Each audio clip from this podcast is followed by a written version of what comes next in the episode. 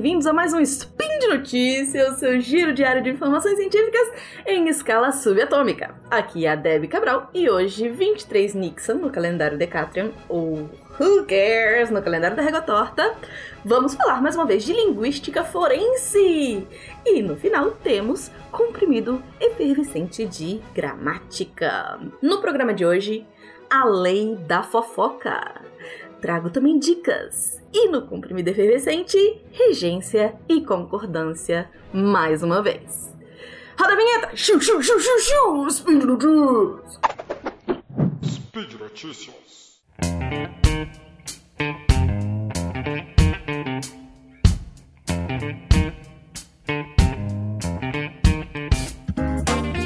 Bom, em inglês existe um termo legal que é o hearsay.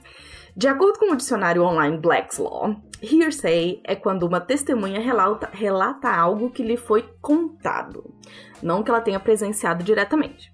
Se você vê seriados ou filmes americanos de tribunal em inglês, você já ouviu em algum momento algum advogado pedir para o juiz desconsiderar o testemunho, dizendo Object, Your Honor, hearsay. Pois, Pois um dos pescadores mais. Pesquisadores. Pescadores. Um dos pesquisadores mais antigos em linguística forense, Lawrence Solan, escreveu um artigo que saiu esse mês ainda, fresquinho aí, tem uns dias só, uh, intitulado Linguistic Evidentials and the Law of Hearsay. Em uma tradução livre, evidências linguísticas e a lei da fofoca. Apesar de preferir a tradução de hearsay como ouvir dizer, o termo é comumente traduzido como boato. Mas vamos combinar que é mais legal falar lei da fofoca do que lei do, lei do buraco. Meu Deus. Lei do boato. Bom, vamos ao artigo. Nos Estados Unidos, existem as regras federais de provas, Federal Rules of Evidence. Elas determinam que tipos de prova podem ser aceitas ou não dentro de um tribunal.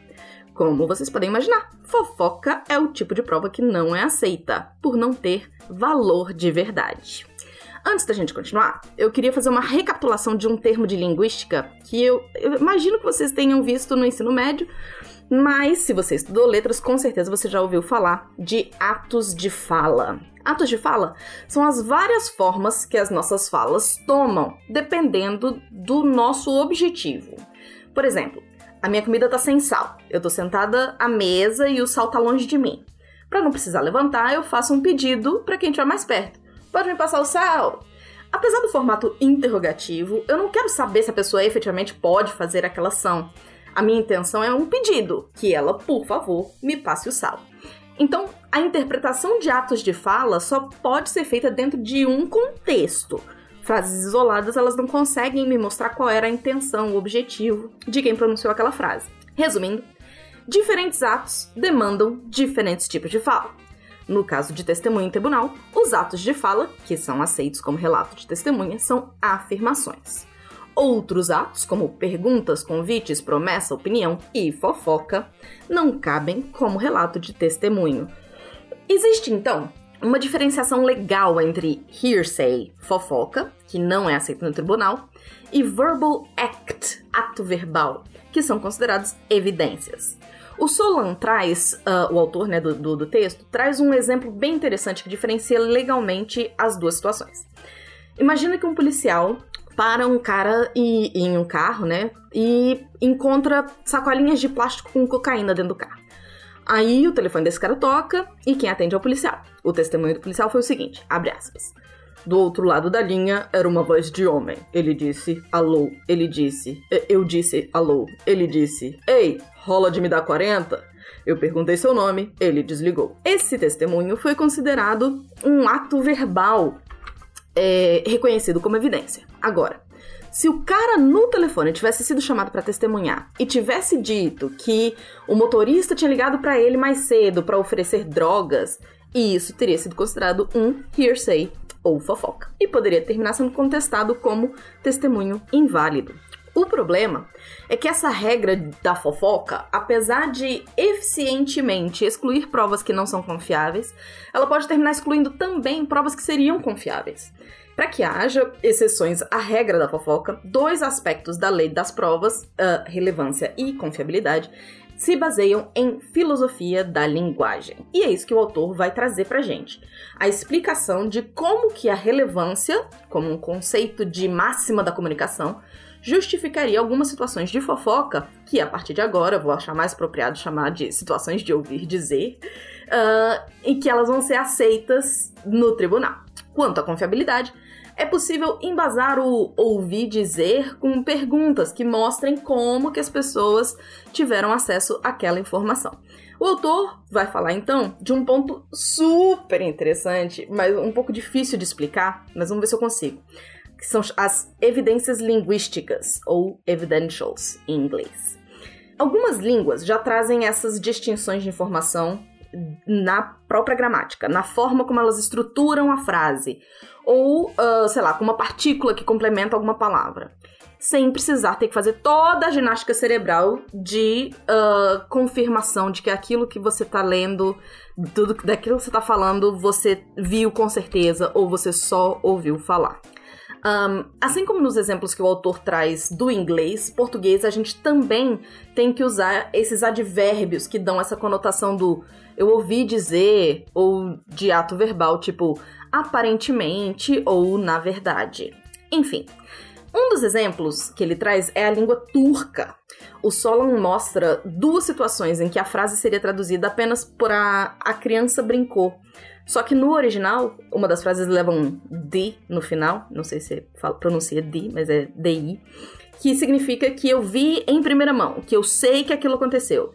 Enquanto que a outra frase leva um mish. Eu não sei se é assim que pronuncia, porque tem um símbolozinho embaixo do S. M-I-S com um símbolozinho embaixo.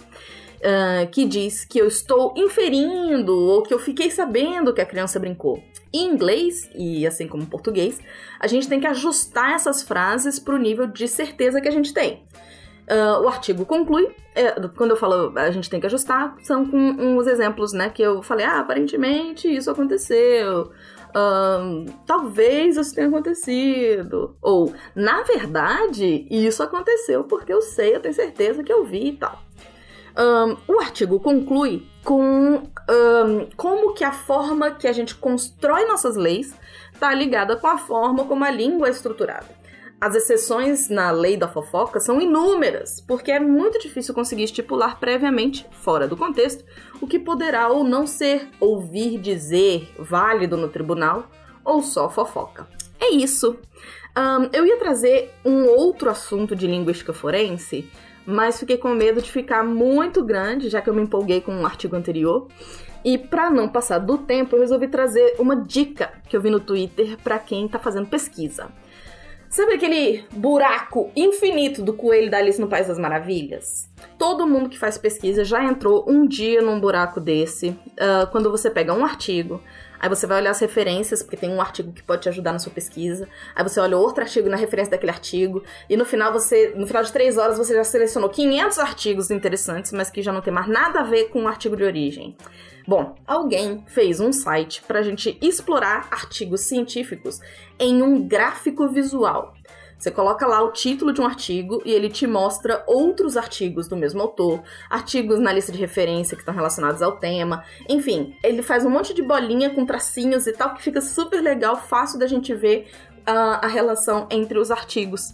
Então, uh, connectedpapers.com, o link vai estar no post é, para quem tiver interesse, para quem gostar da dica. E vamos agora para o comprimido de grática! Vamos é, efervescer o comprimido. Acho que eu fiz um pouco de barulho demais esse meu remédio aqui, mas tudo bem. Um, eu sei que eu já falei de concordância e regência aqui para vocês, mas sempre vale uma refrescada na memória. Concordância é quando a gente ajusta um pedacinho baseado em outro pedacinho que seja mais importante. Ou seja, a gente tem o substantivo, que é o rei supra-sumo da terra das gramáticas. Se ele ou seu substituto, o pronome, estiverem no feminino, os artigos e adjetivos que o caracterizam estarão também no feminino, concordando com o que o rei fala. Se o substantivo está no plural, aí não só artigos e adjetivos, mas também os verbos vão concordar com o que disse o substantivo e seus substitutos, os pronomes. Se eu digo, por exemplo, Acho um absurdo que algumas pessoas não usem máscara em uma pandemia. O rei, eu, é tão onipresente que ele nem precisa estar tá ali explícito de verdade. Que eu sei que ele tá ali, porque acho só pode concordar com eu. Então, quando eu digo uh, eu acho isso um absurdo, a gente tem o masculino como uma regra de generalizações, certo? Então, um absurdo fica no masculino porque a gente está concordando com isso. Vamos agora tentar o quê? Entender o que, que é isso. Pessoas, uh, algumas pessoas não usarem máscara em uma pandemia. Pessoas é o rei dessa nova oração aqui, feminino plural. Então, algumas está no feminino e plural, e usem está no plural. A regência é quando o substantivo, o rei, ou o verbo, vou chamar aqui de primeiro-ministro, como já fiz em outros uh, comprimidos efervescentes, quando eles pedem um acompanhante, que seria uma preposição. Por exemplo, lançamento de foguete, lançamento de um livro, enviar um e-mail a alguém. O trem começa a complicar de verdade quando a gente tem que decidir se o que vem depois desse acompanhante vai concordar ou não com o que vem antes, o rei ou o primeiro-ministro. Por exemplo, as tesouras de cozinha são maiores que as tesouras de cortar unha. Você não diria as, que, as tesouras de cozinham ou as tesouras de cortam unha, certo? O que acontece aqui é que esse acompanhante de não permite que os convidados se aproximem tanto do uh, rei ou do primeiro-ministro. O mesmo acontece quando você tem frases como eles estão com saudade de sair de casa. Não vai ser saudades de saírem de casa, porque o D tá ali de novo, impedindo essa aproximação, percebe? Vamos pensar num outro exemplo de acompanhante. Tesouras servem para cortar papel. Esse para, que passa a ideia de finalidade, é na verdade acompanhante do primeiro-ministro ali, do verbo servir serve para alguma coisa. Consequentemente, o que vem depois não pode concordar com o rei. As tesouras, no caso, servem para cortarem papel? Não. A única situação em que as tesouras servem para cortarem papel seria viável seria um professor falando para umas crianças de, sei lá, 6 anos de idade que a tesoura é para essas crianças usarem para cortar papel e não, sei lá, o cabelo do coleguinha, né? Mas aí, nesse caso, o que aconteceu? Eu tenho outro rei sendo incluído ali. Além do tesouras, agora tenho as crianças. E aí vai concordar com as crianças, não é com tesouras. Apesar dos dois serem femininos e plural. Eu, na verdade, recebi essa pergunta pelo WhatsApp de um dos redatores que estava corrigindo um TCC. Eu vou usar o exemplo uh, que ele me deu, que ele me passou, mas para não, uh, enfim, expor ninguém, eu modifiquei um pouco o, o texto, tá? O exemplo é: algumas empresas que precisaram demitir funcionários para se manterem em atividade terceirizaram alguns serviços. O nosso rei principal aí são as empresas, certo? Algumas empresas, então algumas está concordando, feminino plural, precisaram demitir, e aí o precisaram, aqui eu tenho um verbo duplo, né? Precisar demitir, e aí só o precisar vai concordar, não vou falar precisaram demitiram ou precisaram demitirem, não, não, não funciona, é só o primeiro que vai. Um, e o outro verbo que tem é empresas que precisaram demitir terceirizaram alguns serviços. Então, terceirizaram também tá concordando. Só que eu tenho um pedacinho ali que é para se manter em atividade. Um, a quem que esse verbo manter está se referindo? Vou ler a frase de novo. Algumas empresas que precisaram demitir funcionários para se manterem em atividade terceirizaram alguns serviços. Com certeza, está se referindo às empresas que precisaram demitir. Se fosse os funcionários, eu estaria mudando o rei daquela frase. E aí eu estaria, sim, trazendo os funcionários, e aí sim eu teria que concordar. Será que dessa vez ficou claro? Por hoje é só, pessoal. Lembro que todos os links comentados estão no post e deixe aí também seu comentário, elogio, crítica, declaração de amor ou sugestão de comprimido, comprimido que vocês queiram que eu dissolva.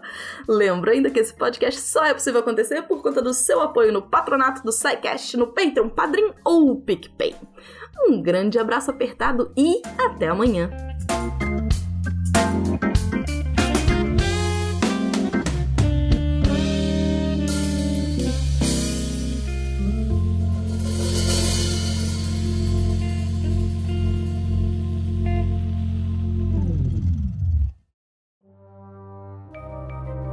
Este programa foi produzido por Mentes Deviantes. deviante.com.br